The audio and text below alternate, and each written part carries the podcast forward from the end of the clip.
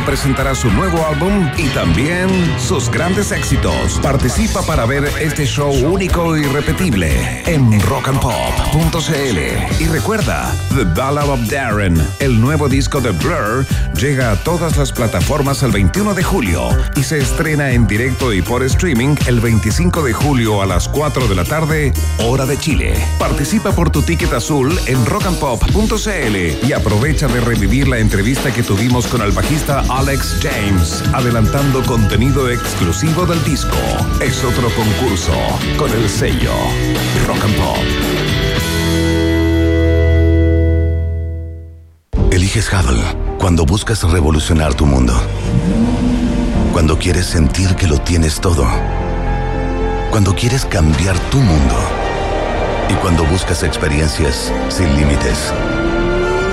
Porque un especialista en SUV tiene un modelo para cada estilo de vida. Transforma cada viaje en una experiencia única. Hubble, the power to have it all. Conoce la marca especialista en SUV en hubble.cl. Darko Center. Con Mastercard tienes beneficios y descuentos para disfrutar en todas partes. 40% de descuento los martes en McDonald's y Papa John's a través de Uber Eats. Un mes de suscripción al nivel 6 de Mercado Libre. Y hasta tres meses de suscripción a Uber One. Descubre estos y otros beneficios en mastercard.cl slash promociones. Disfrutar las cosas simples de la vida. Priceless para mí. Mastercard. All New Dashing de Jet Tour, una marca Andes Motor. Y Hotel Nodo, el primer hotel explorador urbano de Santiago. Presentan un país generoso en Rock and Pop. Se abren las fronteras de un país que rara vez aparece en los mapas. Un país donde siempre brilla el sol y muchas veces la realidad supera a la ficción. La ficción. Un país con historias y una fauna local únicas. Un país abundante en bichos raros y ejemplares exóticos. Bienvenidos a Un País Generoso en Rock and Pop 94.1.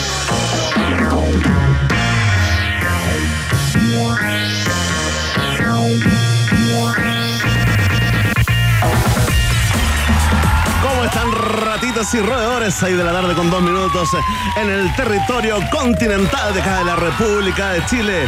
Y aquí comienza el noticiario favorito de la familia chilena, de la familia funcional chilena, por supuesto. Un país generoso internacional. Ya está en el aire, ¿no? En esta edición de viernes 21 de julio a través de todas las antenas de las capitales eh, rock and pop en Chile y en el mundo, en el resto del planeta Tierra, a través de rockandpop.cl. Eh, estamos con DJ Emi en las tornamesas ahí haciendo la mezcla. Un autoaplauso, ¿ah? Que es bien parecido al autorrobo. Una tesis que se va alejando, ¿no? En el caso de los 23 eh, computadores y la caja fuerte robada del Ministerio de Desarrollo Social, hoy día publicaron eh, la foto del acusado de organizar este robo desde, desde la cárcel, ¿ah? igualito a George Jackson, ¿o no? ¿Cuánto se parece a George Jackson? Es como el parecido que tengo yo con, no sé, Brad Pitt, dime tú, Harry Styles, ¿no? Hay un parecido, siempre hay un parecido, ¿ah? Sí, muchas gracias. Oye, un país generoso internacional eh, se engalana día a día eh, en presentar a Iván Guerrero, ¿no? Conectado en vivo y en directo desde la capital de los Estados Unidos mexicanos. Pero hoy, hoy vivimos un día histórico nuevamente, ¿no? Porque quedará en la historia de un país generoso que un día como hoy, Iván, no se conectó con nosotros. Sí, volvemos a ser un país generoso nacional. Ya no somos un país generoso internacional el día de hoy. Oye, eh, yo la verdad no quiero exponer porque esto de las redes sociales es muy cruel. Y en internet no hay derecho al olvido, pero sí o no, Emi. Sí o no, mira, recordémonos con la música eh, que habitualmente lo presentamos, sí o no, que le dijimos a Iván Guerrero. ¿Le dijimos o no le dijimos al güerito? Le dijimos al güey de Pitacura, le dijimos o no que no se comiera el gusanito. Le dijimos lo que va, le dijimos, no te comas el gusanito en las primeras semanas allá en México. ¿Y qué pasó anoche? Se comió el gusanito. Hoy no puede estar con nosotros, ¿no? Aquejado de mucha culpa. Básicamente, después de comerse el gusanito en México, le dedicamos, por supuesto, este programa. También se lo dedicamos a Tony Bennett, pero en especial este gran aplauso. Este momento épico con Carmina Urana se lo vamos a dedicar a todas las ratitas y roedores, al pueblo de un país generoso que diariamente se conecta con nosotros y además vota, comenta, trolea, nos tira eh, algunas loas también, nos hace cariñitos a través de las redes sociales, decadentes y no tanto. Sí, a ustedes, roedores, les dedicamos el programa de hoy. Un día viernes muy, muy conversado, ¿ah? Atención, tenemos varios eh, invitados, todos acá eh, en vivo y en directo, ¿ah? y presencialmente, como se dice, desde la pandemia. Atención, estamos viviendo toda la locura de Barbie, ¿no? Estamos eh, viviendo esta guerra, esta guerra solapada entre Barbie y Oppenheimer. Chile, al parecer, prometía ser el único país donde Barbie no ganaba, sin embargo, está arrasando en la taquilla y dijimos, oye, no, esto, esto del fanatismo por la muñeca de Mattel, tenemos que conversarlo con alguien, pero con alguien especial. Y nos visita hoy, atención, ¿eh? el conexionista de Barbies número uno de Chile. No hay nadie que tenga más Barbies que él. Eso es lo que asegura nuestro querido amigo Giovanni Segovia, ¿no? Eh, quien trabaja como administrador en una empresa eh, de toldos retráctiles de día, pero de noche se transforma en Giovanni, el coleccionista de Barbie. Hace 23 años que colecciona estas muñequitas, no tiene una colección de alrededor de 220 muñecas. Autoproclamado como el número uno. Si alguien opina que no es el número uno de Chile, que hay alguien que tenga más Barbies en su casa, en su pieza, en su closet. Bueno, no se escribe nada con el hashtag un país nosotros los vamos a ignorar por hoy día para no hacer sentir mal a nuestro invitado, pero ya el lunes eh, podemos eh, destacar y buscamos a ese nuevo número uno. Así que estará acá, traerá algunas Barbies o no? ¿Tendremos Barbies en un país generoso? ¡Vamos todos!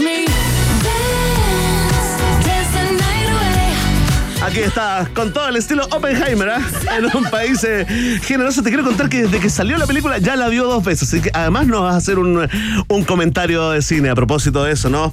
Vuelve, vuelve a los estudios centrales de la rock and pop, el que más sabe, ¿ah? CEO, socio and founder de No Sabes Nada Podcast. Los que más saben contradictoriamente, casi un oxímoron, ¿no? De cine y series es José Bustamante, el hijo no reconocido de Mauricio Bustamante, que hoy nos trae una columna especial Atención, ¿eh? nos viene a contar todos los detalles, toda la crónica, todo lo que está ocurriendo con la huelga de guionistas y actores en Hollywood, ¿no? Porque ahora se unieron guionistas eh, con actores. ¿A qué tiene que ver de Nani en toda esta historia? ¿Qué pasa con la industria? Baja las cortinas justo en medio del fenómeno Barbie Oppenheimer, ¿no? Tenemos toda una cronología de esta crisis con las series afectadas por la huelga y también, ¿qué dije por la huelga?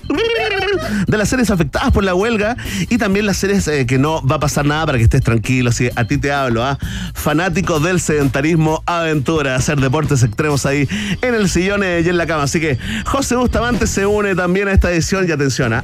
aquí sí, aquí sí que necesito Carmina Burana, porque la gente, la gente se cansó de pedirlo. De hecho, dejó de pedirlo. ¿ah? De hecho, ya lo estaban olvidando y estábamos zafando de este momento que tuvimos que recapitular el día de hoy.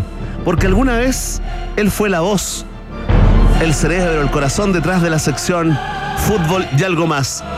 Es el original, fue mi colega en TVN, en ese programa de culto, demasiado vanguardista para la época. Chile no estaba preparado. Y hoy vuelve en gloria y majestad Patricio Hidalgo a un país eh, generoso nos viene a contar, por supuesto, sobre la vida y obra del entrenador José Surantay, que murió el día de ayer, ¿no? A los 83 años, y quién fue el descubridor de toda esa generación de talentos eh, futbolísticos, ¿no? Que después Marcelo Bielsa eh, transformó en la generación Dora. Recordaremos sus mejores y peores momentos, por supuesto, las luces y también los grises en la vida de, José Zulantay con el gran Patricio Hidalgo, que bueno vuelve OPG. Tenemos pregunta del día, por supuesto, se la dedicamos al doble de Giorgio Jackson, ¿ah? El día, el día de hoy y antes, antes vamos a escuchar una tremenda, tremenda canción. Te quiero contar, te quiero contar que hoy, yo creo que si estuviste atento, ¿no?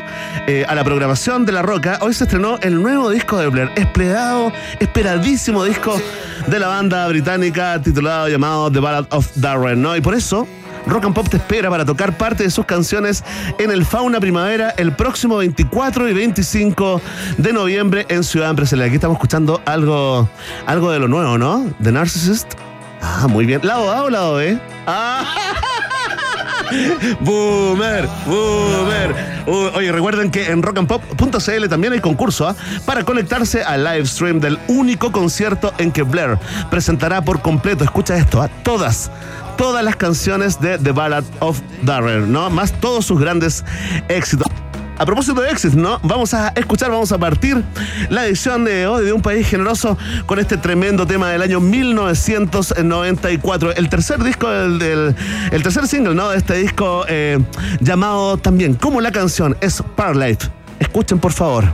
Así comienza Un País Generoso acá en la 94.1. Rock and Pop, this is Alex James from Blur and I cannot wait to get to Chile in November. See you down the front.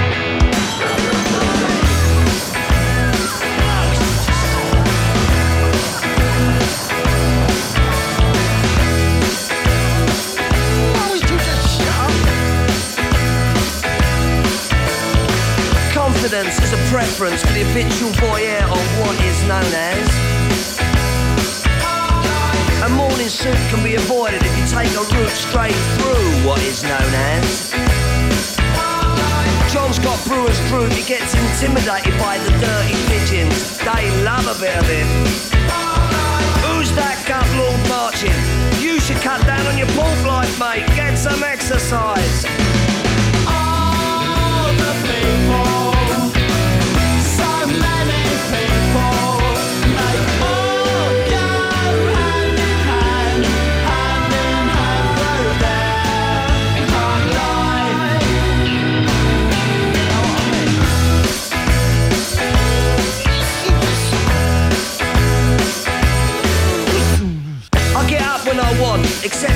Wednesdays when I get rudely awakened by the dustman. I put my trousers on, have a cup of tea, and I think about leaving the house. I feed the pigeons, I sometimes feed the sparrows too. It gives me a sense of enormous well-being. And then I'm happy for the rest of the day. Safe in the knowledge there will always be a bit of my heart devoted to it.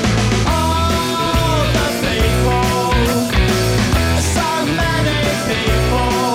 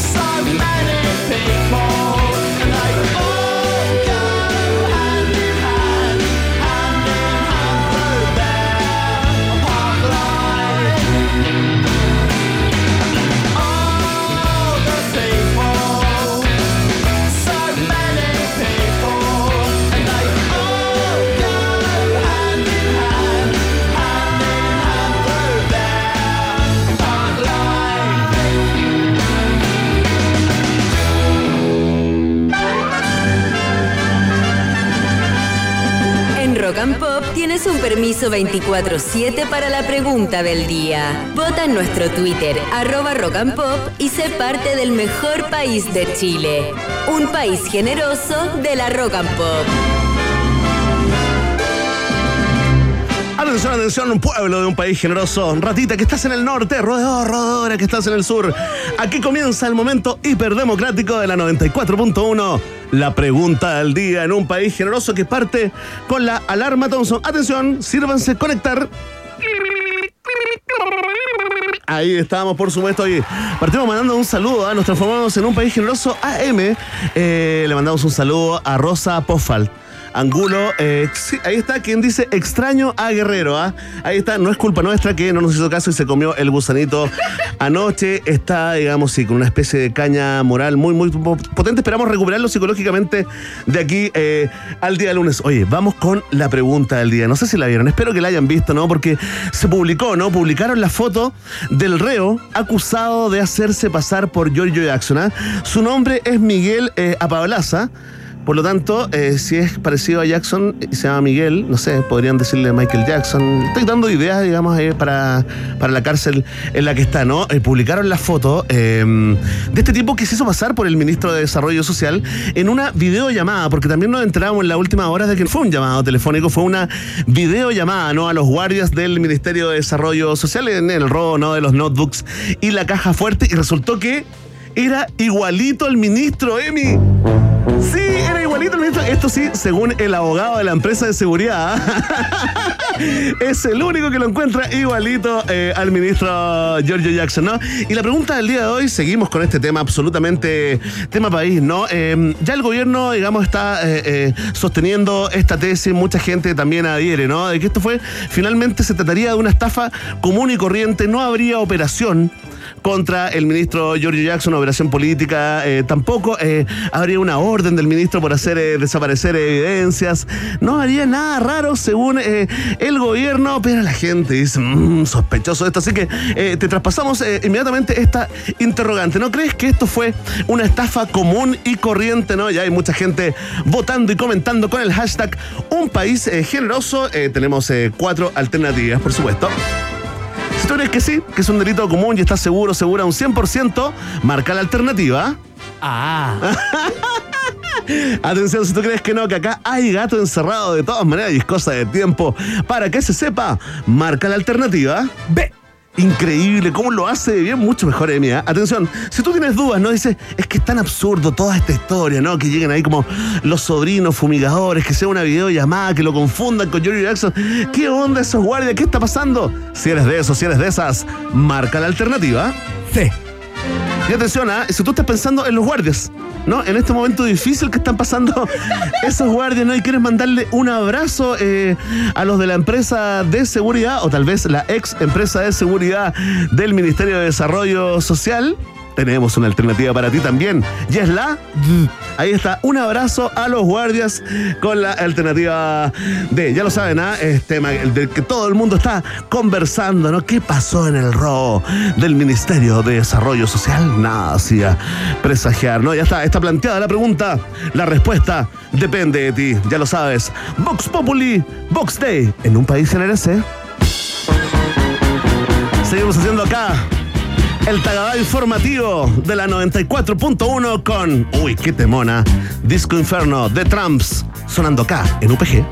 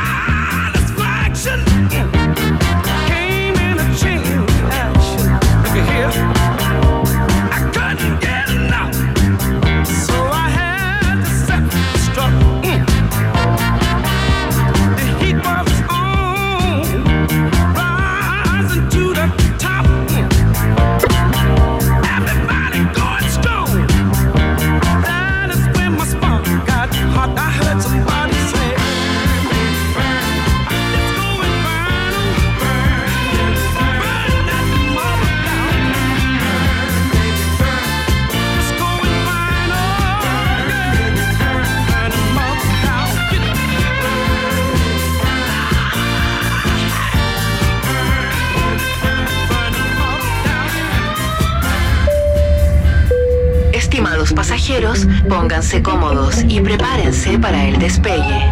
Llegó el momento de subirte al DeLorean de la 94.1 y viajar por la historia de nuestra cultura pop.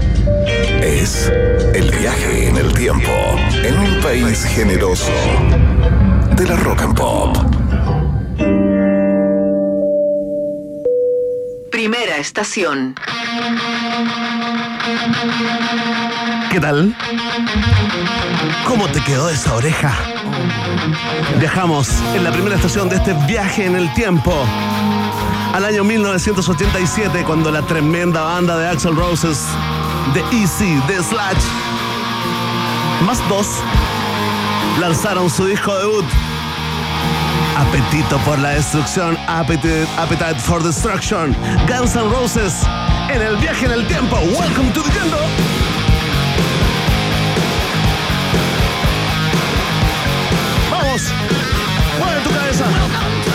No te pegues con el manubrio. No le pegues cabezazo al asiento de adelante. Oye, tremendo, tremendo. Qué increíble. ¿A ¿eh? qué te parece que este sea el álbum debut de Guns N' Roses eh, con una cantidad de hits. Sabes que todas las canciones, de hecho, esto no fue el single, ¿ah? El single lo vamos a escuchar al final, el primer single, ¿no? Este fue el segundo single. La verdad, la verdad, querido Emi, con tertulios y con tertulias y con tertulias, nos voló el cerebro de los fines de los 80. Tremendo, ah, se habían autoeditado los mismos Guns eh, con un disco titulado Life Fucking Like a Suicide, ¿no? Y tremendo, tremendamente esto llegó a los oídos de la discográfica Geffen, ¿no? Y los contrataron para lograr grabar este álbum que solamente en los primeros años vendió 30 millones eh, de copias. No de su enorme éxito llegó a la primera posición en las listas del Billboard de Estados Unidos, donde fue certificado 18 veces como disco de platino. Es que es muy bueno, mira. Pasamos de un clásico a otro, ¿no? De Welcome to the Jungle a Sweet Child Mine. Cada una de las canciones, Emi, qué tremendo, ¿ah? ¿Tú sabes que tenía escrita Axel Rose, tenía escrita November Rain y tenía escrita otras, eh, otras, otras baladas eh, y no las quisieron incluir para no opacar, no eclipsar esta canción.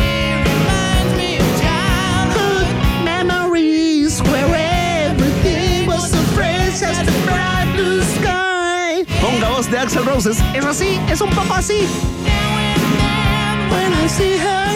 Qué tremendo, ¿ah? Estamos escuchando, haciendo una pasada por el tremendo disco Appetite for Destruction de Guns N' Roses, lanzado un día como hoy, del año 1987, ¿no? Esta es una de sus canciones más reconocidas, eh, junto con eh, Bienvenido a la Jungla, por supuesto, y también con este tremendo temor, Paradise City. Canciones que han influenciado a la música pop de Estados Unidos y del mundo a niveles inconmensurables, ¿ah? inspirando una cantidad de versiones, pero tremendas, tremendas. Las listas no preguntan, las listas sí, vamos con las listas, ¿no? Ocupa el número 20 ¿ah? en la lista de los 500 mejores álbumes de todos los tiempos elaborada por Rolling Stone. Y el número 4, ¿ah? 4 en la lista de los 100 mejores álbumes debut de todos los tiempos. ¿Y estamos de acuerdo no acá en un país generoso? Oye, eh, inmediatamente los que, digamos, tenemos eh, un poco más de, 30 años, eh, nos recordamos, ¿no? De ese tremendo concierto. El primer concierto de Guns N' Roses acá en el Estadio Nacional, año 1992, si la memoria no me falla. Estaban los gobelinos. Oye, ¿y sabes con qué canción abrieron ese concierto histórico, querido Emi? Con el primer single del disco.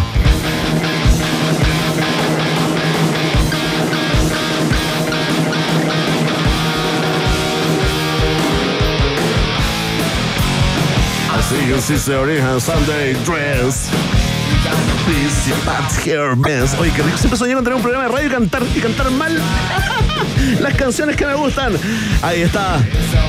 Se. Oye, pero esto. Esto me está poniendo, ¿ah? Me está poniendo onda viernes. El demonio está entrando en mi cuerpo.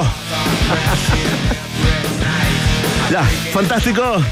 Ahí está, ¿no? Les mandamos un gran abrazo al bueno de Axel Rose, Slash. Steven Adler también, por supuesto, en el tiempo. Easy Stradlin. Y el bueno de Duff McKagan. La banda Guns N' Roses abre el viaje en el tiempo. Hoy, en un país generoso.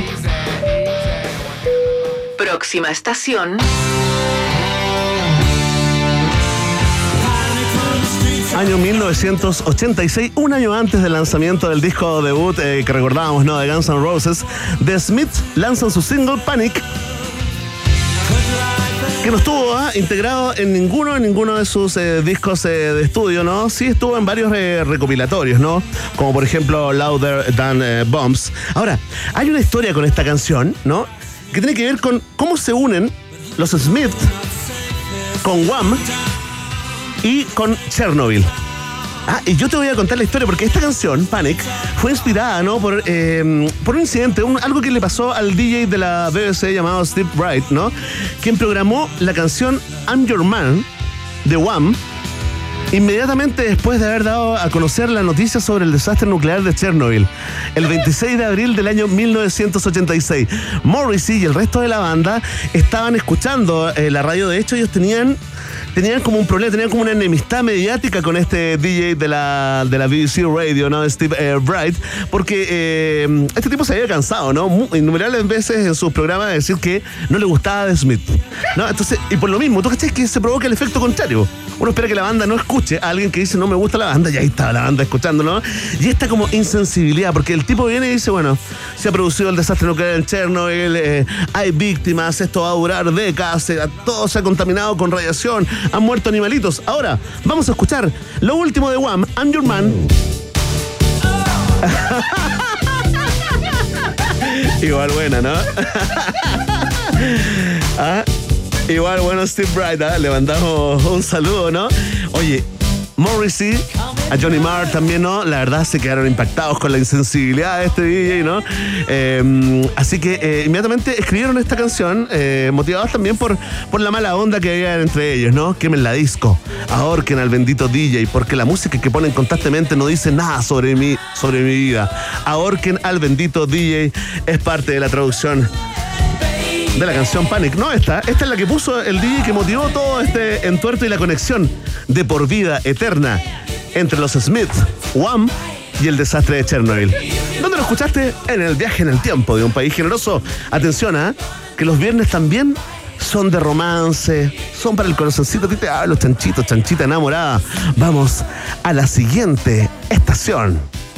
Acá en la 94.1. Próxima estación.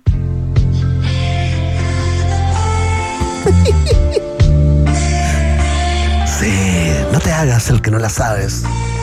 Porque un día como hoy del año 1949 nace un italiano, cantante italiano de culto.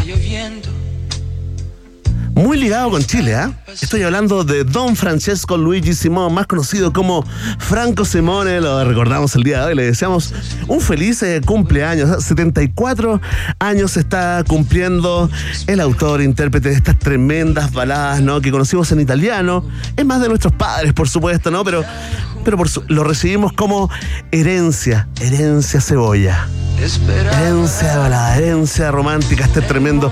Yo te quiero contar una vez, eh, Emi, te cuento una historia triste.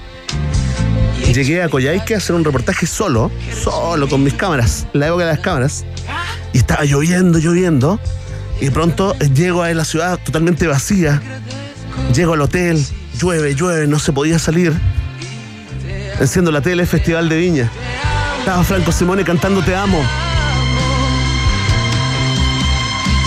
y yo solo, en ese hotel, alejado de mis afectos.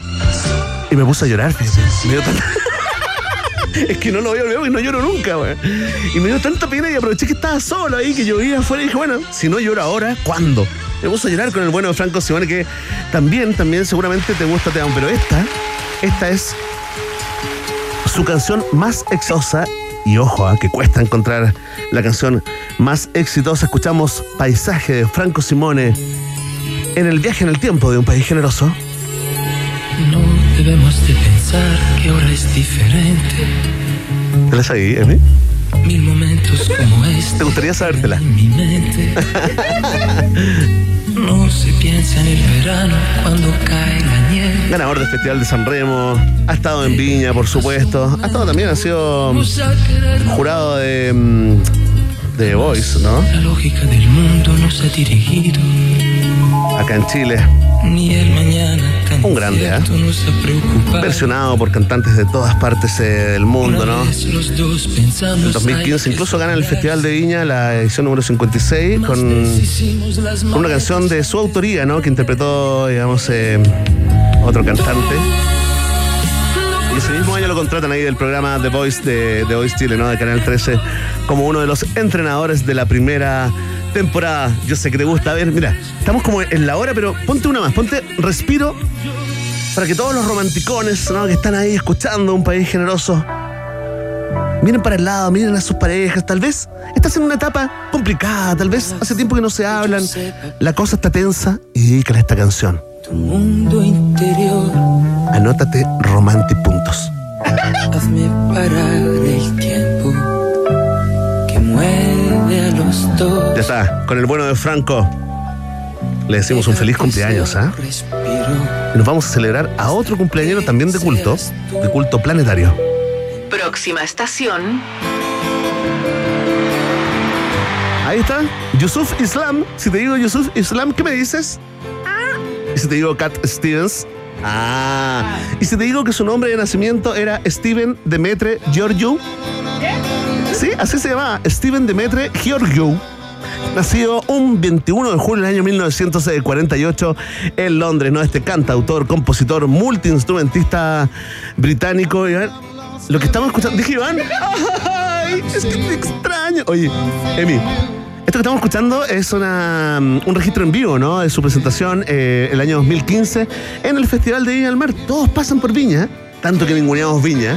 La raja Viña. Atención, alcaldesa, Ripamonti. Estoy acá disponible. Llámame.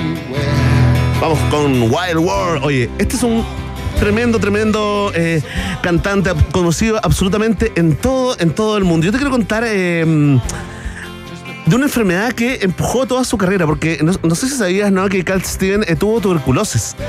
De hecho, tuvo tuberculosis antes de sus canciones más famosas. Mira, ponle play al clásico de clásicos de, de Cat Steven. Father and Son, del año 1970 del disco T for the Tillerman. Que fue compuesta y grabada un año después, lanzada un año después de eh, que Cat Steven tuvo tuberculosis, ¿ah?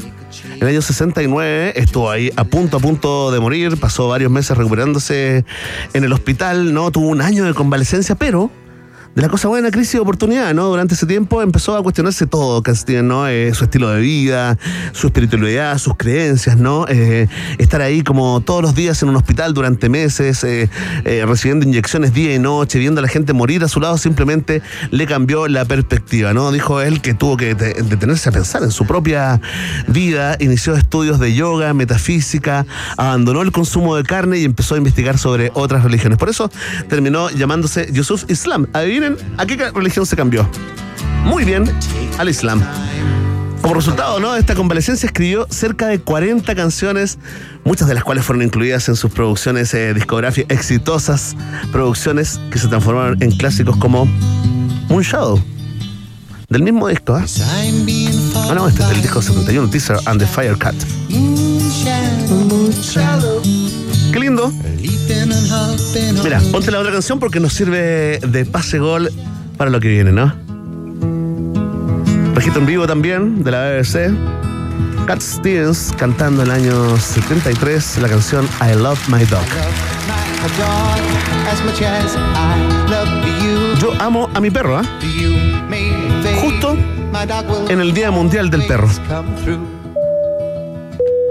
Última estación. Ahí está. Hoy es el Día Mundial del Mejor Amigo del Hombre y de la Mujer, por supuesto, y sobre todo el mejor amigo de los niños, de la raza humana de la humanidad. Estoy hablando del perro, de las perritas. Le mando un saludo a mi perrita Luna. ¿Tú, Emi, tienes perritoso, no? ¿No? Mira. Ah, estás esperando. Estás esperando. Cachorrito, ¿cuándo nacen? Próximo mes, en agosto. Qué lindo van a ser Leo. Hace unos cachorritos. Oye, lo que estamos escuchando es eh, parte del soundtrack, ¿no? De la película Marley and Me. Marley y yo, no sé si la vieron, si no la vieron, véanla, ¿no?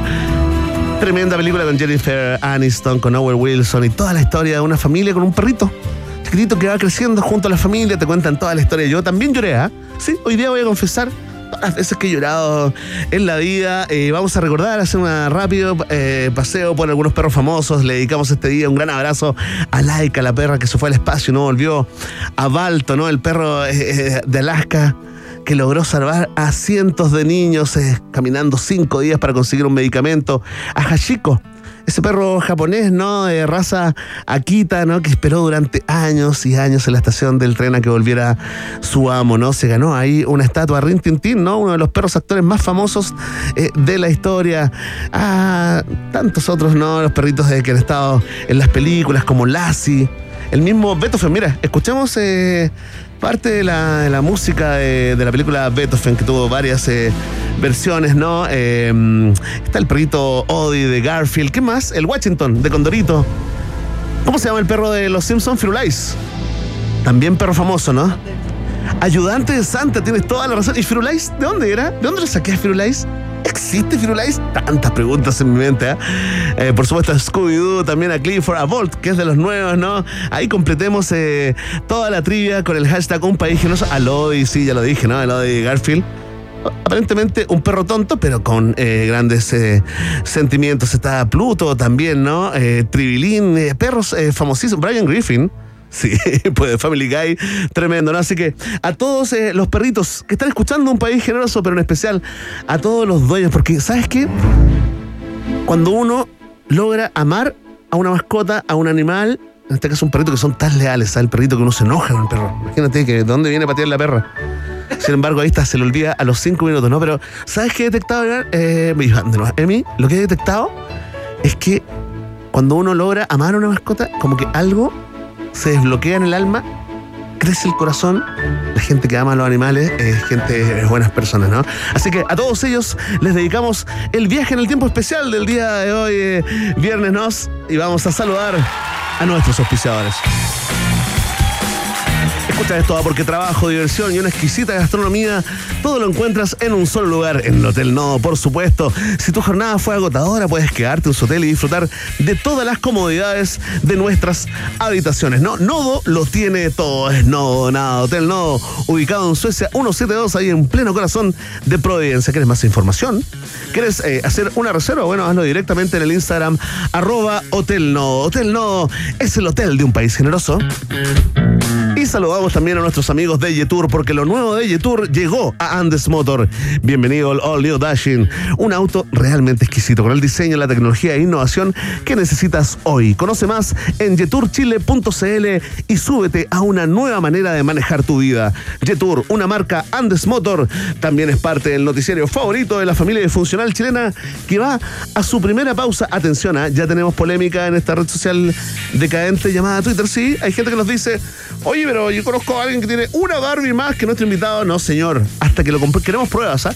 Evidencias, ya viene, ya está en el estudio Giovanni Segovia, el coleccionista número uno de Barbies en Chile. Quédate, ¿ah? Vamos y volvemos. No te separes de la 94.1. Después del corte, seguimos izando con solemnidad la bandera de un país generoso. En Rock and Pop. Temperatura rock. rock. Temperatura pop. Temperatura rock and pop. En Rancagua. 12 grados. Y en Santiago. 13 grados. Rock and pop. Música 24-7. Me voy. A ver, llevo todo conmigo. Llaves de la casa, listo. Llaves del auto, listo. Billetera, listo. Fruta, listo. Pelota de fútbol, listo. Raqueta, listo. Cintillo de básquet, listo. Ok, amor. Chao. Un mundo lleno de acción deportiva con la mejor plataforma online del mundo y un bono de bienvenida de hasta 200 mil pesos. Betano, el juego comienza ahora. Solo para mayores de 18 años. Juega con responsabilidad. Después de un largo día de trabajo, ¿qué te parece terminarlo en el mejor rooftop de Santiago? En Vistandes disfruta de los colores del atardecer y de una vista increíble a la cordillera de los Andes, todo en un mismo lugar. Aquí la ciudad cobra vida. Ven y vive la experiencia Nodo. Es Nodo o nada. Hotel Nodo, Suecia 172 Providencia. Más info en Instagram arroba o en hotelnodo.com Bienvenidas y bienvenidos a Hotel Nodo. Cuando destapas una escudo negra, destapas una explosión de sabor de exquisitas maltas chocolate y su espuma extra cremosa. Pero también destapas su carácter intenso y las juntas con amigos. Prueba escudo negra, hecha con más cuerpo, más color, más sabor y un carácter intensamente rico. Escudo negra, hecha con carácter. Carácter es disfrutar con responsabilidad. Producto para mayores de 18 años. Rock and Pop cambia el formato del sabor con caldos en polvo Maggi, el sabor inigualable de siempre ahora en su nuevo pack. Unas papitas horneadas al romero y ajo son un más con el sabor inigualable del caldo en polvo Maggi de carne. Prueba caldos en polvo Maggi. ¿Te gustaría conocer historias de personas que están cambiando el mundo? Entonces no te pierdas la nueva temporada de Ruta Verde Sostenibilidad en Movimiento. Sorpréndete conociendo inspiradoras historias relacionadas con la alimentación, salud, energías renovables y mucho más. Porque el futuro ya llegó. Estreno 21 de julio a medianoche después de Casado con Hijos. Conduce Tita Ureta y Eliseo Salazar. Todos los viernes solo por las pantallas de Mega. Presenta SQM Soluciones para el Desarrollo Humano.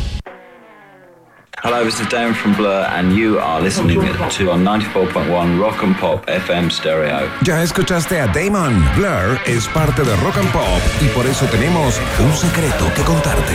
Tenemos entradas para que te conectes el martes 25 de julio a las 4 de la tarde al concierto Blur Presents The Ballad of Darren, el streaming oficial desde el evento en Apollo de Londres, donde el cuarteto británico presentará su nuevo álbum y también sus grandes éxitos. Participa para ver este show único y repetible en rockandpop.cl. Y recuerda, The Ballad of Darren, el nuevo disco de Blur, llega a todas las plataformas el 21 de julio y se estrena en directo y por streaming el 25 de julio a las 4 de la tarde, hora de Chile. Participa por tu ticket azul en rockandpop.cl y aprovecha de revivir la entrevista que tuvimos con el bajista Alex James, adelantando contenido exclusivo del disco.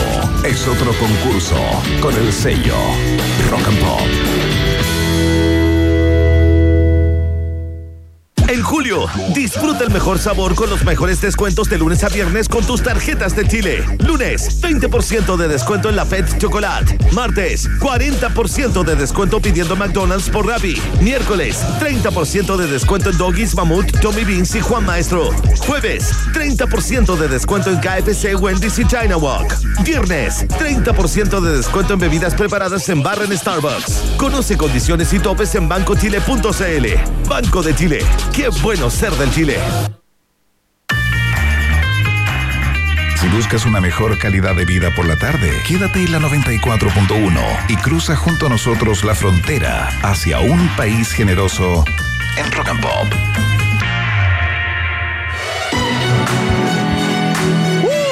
Uh, lo prometido es deuda, ¿no? Los compromisos se pagan y ya está con nosotros acá en los estudios centrales de la Rock and Pop. Debuta en un país generoso el coleccionista número uno de Barbies, aunque hay polémica. Hay polémica ya en esta red social decadente llamada Twitter. Le damos la bienvenida, por supuesto, a Iván Eduardo Segovia Rebolledo. Bienvenido a un país generoso, ¿cómo estás? Hola, muy bien, muchas gracias por la invitación. Un gusto estar acá con ustedes. Así que bien, contento. No, gracias a ti. Oye, tremendo estilo, ¿ah? Gran barba, gran bigote, un pelo hermoso, digamos. Oye, cuéntale a la gente, eh, ¿cuál es tu nombre artístico? Porque hoy, como vamos a hablar de eh, tu lado coleccionista, eh, vamos a tratarte con el nombre artístico, ¿no? ¿Cómo te llamas, Iván, eh, eh, digamos, en el mundo Barbie? Bueno, en el mundo Barbie siempre me, me reconocen como Giovanni Barbie Collector. Ese será el nombre donde en el mundo coleccionista me, me ubican. Giovanni Barbie Collector. Collector. Perfecto. Lindo nombre, ¿ah? Además, no te complicaste mucho, pues. Coleccionista Barbie, Barbie Collector, Es Giovanni. fácil, fue sencillo. ¿Te hubiera Y gustado llamarte Giovanni? Es Iván en italiano, así que no hay tanta Listo. diferencia. Todo muy simple. muy relajado. Oye, ¿qué edad tienes? Eh? 36 años ya. 36. Cuéntame, eh, Giovanni, ¿en qué trabajas? Porque vamos a hacer eh, Iván de día, Giovanni de noche, aunque no es precisamente así, ¿no? Pero, ¿en qué trabajas cuando eres un ciudadano eh, normal? Bueno, trabajo en una empresa familiar de todos los dos retráctiles. Entonces yo me encargo del área administrativa, que es el tema de ver el stock de lonas, eh, contestar los correos, ahí lo- los WhatsApp, así de todo un poquito igual, hacer trámites. Perfecto, perfecto. ¿Tienes hermanos? ¿Cómo es tu familia? Bueno, yo, mi familia se compone, bueno, yo soy el hermano mayor de tres. ¿Ya? Yo, yo tengo 36, luego viene mi hermana Millaray, que va a cumplir 30, luego viene mi hermano, que tiene 29, va a cumplir 29, y trabaja conmigo también. ¿Ya? A él sería como mi superior, así como mi, mi- mi jefe en este, en este trabajo. Y luego viene otro hermano, que es Víctor Manuel, que también trabaja con nosotros en la empresa. Oye, te preguntaba esto porque necesito imaginar a esa familia, digamos, y necesito que nos cuentes, ¿no? Eh, ¿cómo, eh, eh, ¿Cómo se tomaron ellos, digamos, tu afición por las Barbies, ¿no? Cuéntame cuánto, cuándo partió tu gusto, ¿no? Y en qué momento em- de tu vida empezaste a coleccionar. ¿Cuándo te diste cuenta que eres un coleccionista, no? Bueno, eh, es, es bien loco explicar esto, porque desde que tengo memoria, recuerdos, siempre la muñeca Barbie me, me gustó mucho. Y sobre todo que mi madrina tenía una colección de Barbies. Entonces yo entré a su cuarto y miraba sus, sus, sus cuatro paredes llenos de Barbies. Ah, ya, y ella me, ahí. Exacto, y ella me prestaba. Yo tenía en esa época unos tres años. Y ahí sí, y ahí inició todo el, el amor a esta, esta muñeca. Aunque obviamente hubo una ruptura así, obligada a los seis años, porque ya la familia nos veía muy bien. Eso te, te Ah. quería preguntar, ¿no? ¿Cómo, cómo, ya, ok, tenías 3, 4 años, te gustaron las Barbies con la tía, todo bien, pues Bien. las tías, las tías Claro. son mandadas a hacer para, ya, juega Bueno, con todo, pero ¿no? Pero- de- después de los seis años ya no era muy bien visto en la familia que me siguiera jugando con muñecas. ¿Quién tenía problemas? ¿Tu papá, tu mamá, todos tus hermanos? ¿Qué, qué, Eh, qué lo- principalmente lo- los abuelos de mi papá. Ya, Mi hermano en esa época todavía no nacían. ya, perfecto. Pero mi mamá eh, siempre estuvo a favor, ah, pero lamentablemente como lo- mis abuelos y mi papá eran míos machistas, Claro. la obligaban a ella que estuviera en contra. Entonces mi mamá, contra su voluntad, no podía estar apoyándome como ella quisiera. Oye, ¿y qué? eh, ¿Tú tienes como memoria esos días complicados, no? Cuando, eh, ¿Cómo te prohibieron jugar con Barbies, comprar Barbies, no? ¿Te lo dijeron así frontalmente? Frontalmente. No, esto es de niñas, no corresponde que a un niño le gusten las muñecas. Eso no Ya. es normal. Así, onda, así es- mi papá fue muy estricto en ese aspecto. Claro, ¿cuánto duró esa, esa ruptura con, con- con la muñeca? Esa ruptura, yo diría. Que Es que igual hubo como un- una luna de miel, por decirlo de una manera, que cuando nació mi hermana, ¿Ya? a mi hermana le compraba muchas Barbies. Perfecto. ¿Cu- Eh. ¿Cuánto tenían de diferencia ustedes? Siete años. ¿Ya? Entonces cuando mi hermana nació y le compraban Barbies a, a ella, mi mamá, mi mamá me pedía a escondidas, cuando no había nadie de la familia, que le ayudara a ordenar sus muñecas Barbie, porque yo era muy delicado, minucioso, ¿Ya? las dejaba muy bonitas. Entonces ahí yo tenía la oportunidad de poder tener contacto con la muñeca, pero siempre y cuando no hubiera ni un miembro de la familia. Era Claro. secreto entre yo y mi mamá. Perfecto, más. era una cosa entre ustedes ya y aprovecháis como de peinarla, Claro, sí, le- todo lo que se hace con la Exacto. con las Barbie. Oye, ¿tienes alguna ya nos vamos ya vamos a entrar ¿no? a tu a tu calidad de- vamos a entrar al mundo de Giovanni, ¿no? De Giovanni Barbie eh, Collector, ¿no? Em, ¿Tienes alguna noción de qué fue lo que te volvió loco, qué fue lo que te, te, te- te reventó la cabeza, digamos, y te hizo enamorarte de esta muñeca Barbie? Bueno, yo, es algo que yo me he preguntado siempre, no, no logro encontrar muchas respuestas que digamos, pero yo desde pequeño siempre me gustó el dibujo y me gustaba siempre dibujar a como mujeres muy bonitas, con larga cabellera, lindos vestidos, lindos rostros, y la Barbie como que era un reflejo al parecido a los dibu- dibujos que yo hacía de pequeño. Ajá, claro. Entonces yo creo que por eso es la única muñeca que me ha gustado, porque no hay ningún tipo de muñeca que, que haya de más Claro. que me gusten, es solo Barbie. Ya, la no, no, no, no es que te gusten las muñecas No, y, tenés ninguna colección de otra. pepones y de la- no, no, no, nada, es nada, solo nada. con Barbie. Es puro Barbie, solamente Barbie. Oye, y es como, es como tu ideal de belleza femenina. Mira, eh, la veo en, en forma de muñeca, sí, pero como persona humana, no. Así porque igual es no es eh, proporcionada para un ser humano, porque las piernas son muy largas, el cuello es muy largo, entonces no, no. Pero como muñeca me parece perfecta, muy hermosa, pero no en una persona real. ¿Qué es lo que más te gusta hacer con Barbies? Lo que más me gustaba hacer con Barbie era hacerle peinados. Ya. Me gustaba mucho peinarla. El Ya. pelo largo, hacerle todo tipo de peinado. Eh, también con calcetines guachos, le hacía vestidos también. Entonces, no, era muy, muy divertido. Oye, yo tenía, yo tenía una, una hermana, ¿no? Que, que les cortaba el pelo. O que les Eso pintaba el pelo también, después se arrepentía mucho, ¿no? Eh, eh, ¿Alguna vez tuviste como un episodio así como de, de cortarle el pelo a una Barbie? Nunca, no sé, yo, siempre. como yo, hueso santo. Como hueso santo, siempre fui muy cuidadoso. Y por lo mismo mi mamá me pedía que yo le ayudara a arreglar las Barbies de la Mirai. Porque Claro. mi hermana sí era menos de hacha, era, no, no era muy delicada, que digamos. Entonces le quedaban las pobres Barbies ahí botadas y ahí yo iba, las peinaba, las bañaba y se las dejaba en el mueble impecable. Oye, ¿cuándo, ¿cuándo se le pasó a, a tu papá en especial, a, a lo- a los abuelos aquellos? ¿Cuándo se le pasó ya la mala onda de tu relación con las muñecas Barbie? Eh, que tardó muchos años porque yo empecé a comprarme Barbie, ya decidí tener Barbie a los 13 años. Entonces Ya. durante casi un año estuve comprándome a escondidas Barbies. Ah, ya, espera, espera, espera, espera, es que tengo que ir apretándole el pause. ¿no? Tú, tú un día, como a los 13 años, dijiste ya, basta de esconderme. Claro, yo quiero tener un Barbie. Si no me dejan, lo voy a tener sí, sí- sí o sea, o sea. Ya, sí, esto yo me, me lanzo. Me lanzo, Vos tú- sí si me sí. echan de la casa, me da lo mismo. No, nunca, nunca pensé que me van a echar. Le puse, pero- le puse. Es que soy periodista. Soy periodista. Todavía queda algo de, Claro. de periodista. ¿Y hablaste con tu mamá, ponte tú? ¿Fue partner en esto o Mira- fue un emprendimiento tuyo personal? Mira, yo al principio le dije a mi mamá, por favor, quisiera tener una Barbie, con una soy feliz. Y no, mi mamá, por, por miedo de, la, de mi papá, y la- claro. me dijo que no. Entonces yo empecé a juntar platas de las colaciones. ¿Ya? Y ahí, cada vez que reunía, iba al juguetón, no juguetera que ya no existe. Y ahí me compraba las Barbies a escondidas. ¿Dónde queda el juguetón? Es uno que quedaba en, en Puente Alto, donde está ¿Ya? ahora el líder, ese es grande. Ahí, ¿Sí? está- había, ahí donde está ahora el cine Cinópolis, era un juguetón antiguamente. Estamos conversando con Giovanni Segovia, también conocido como Giovanni Barbie Collector, ¿no? El coleccionista número uno eh, de Barbie. Si usted quiere discutir eso, ¿no? Eh, mm, puede hacerlo a través de esta red social decadente llamada Twitter eh, con el hashtag Un País Generoso. Ya nos llegó ya una sureña que supuestamente tiene 231. Vamos, tenemos que. Necesitamos evidencia. Necesitamos evidencia de esto. ¿Tú cuántas Barbies tienes el, el día de hoy? 320 o un poquito más. Oye, pero estábamos súper mal informados, nos habían dicho dos- No. 220, 320. 320. Por lo tanto, se confirma que es el coleccionista número uno de Barbies de Chile. Ahí está, fuerte el aplauso. Vengan de a uno. Volvamos a, a viajar eh, en el tiempo. Tienes 13 años. Vas a la tienda El Juguetón. Te compras tu Barbie, Giovanni, ¿ya? ¿Qué haces en tu casa cuando llegas con esta Barbie? Bueno, eh, bueno, cuando compré en el juguetón, obviamente me da vergüenza decir que era para mí. Entonces a la, caje- a la, a la vendedora le pedía un papel de regalo para envolverla para regalo. Y ahí yo llegaba a la casa, obviamente, y buscaba dónde esconderla. Entonces, dentro de los cajones, debajo de la cama, no sé, bu- eh, cualquier escondite que pillara en el cuarto, ¿Ya? ahí era el lugar donde ponía la Barbie.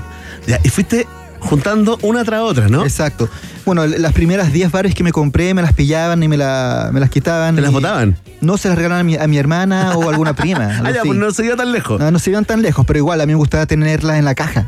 Ah, Ah. ya tenía ya actitud de coleccionista desde el principio, desde la primera. Desde la primera. Ya, no, esas no las, digamos, con las que jugabas era cuando eras chico, Exacto. pero las otras desde los 13 años comenzaste a guardarlas en la cajita. Me gustaba tener en la, en la cajita, que se mantuvieran intactas. ¿Ya sabías que eras un coleccionista? ¿O era una cosa así como.? no, no, porque todavía no, con- no consideraba el tema del coleccionismo. Yo, Claro. yo veía to- todavía en ese momento que lo que yo estaba haciendo era algo que nadie más, ningún otro hombre hacía. Entonces lo- me daba vergüenza contarlo. Claro. Me daba vergüenza, hasta, hasta me yo sentía vergüenza de hacerlo. En el colegio, con tu Eh, amigo. nadie, nadie sabía. Ya, y esto era como el miedo a que te dijeran que eras gay, que era cosita, que era cosa de mujeres. Ya. Sí, pues en esa, en esa época era muy, muy mal visto y, y yo todavía no salía del closet, obviamente, entonces también me daba mucha vergüenza. en Claro. ese aspecto. Oye, pero tu estilo. ¿Ah? Tu estilo, mira, para la gente que se perdió la foto, no sé si subimos la, sí, la- ya la subimos la, la foto de Giovanni, un estilo increíble de mira, mira.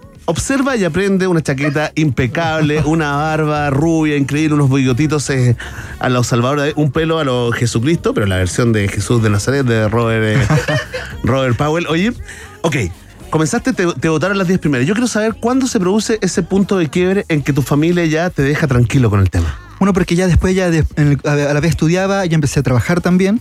Entonces ya tenía más facilidad de ir comprándome. Si me las quitaban, ya fácilmente ya tenía la posibilidad de poder comprarme la que me habían quitado. Claro.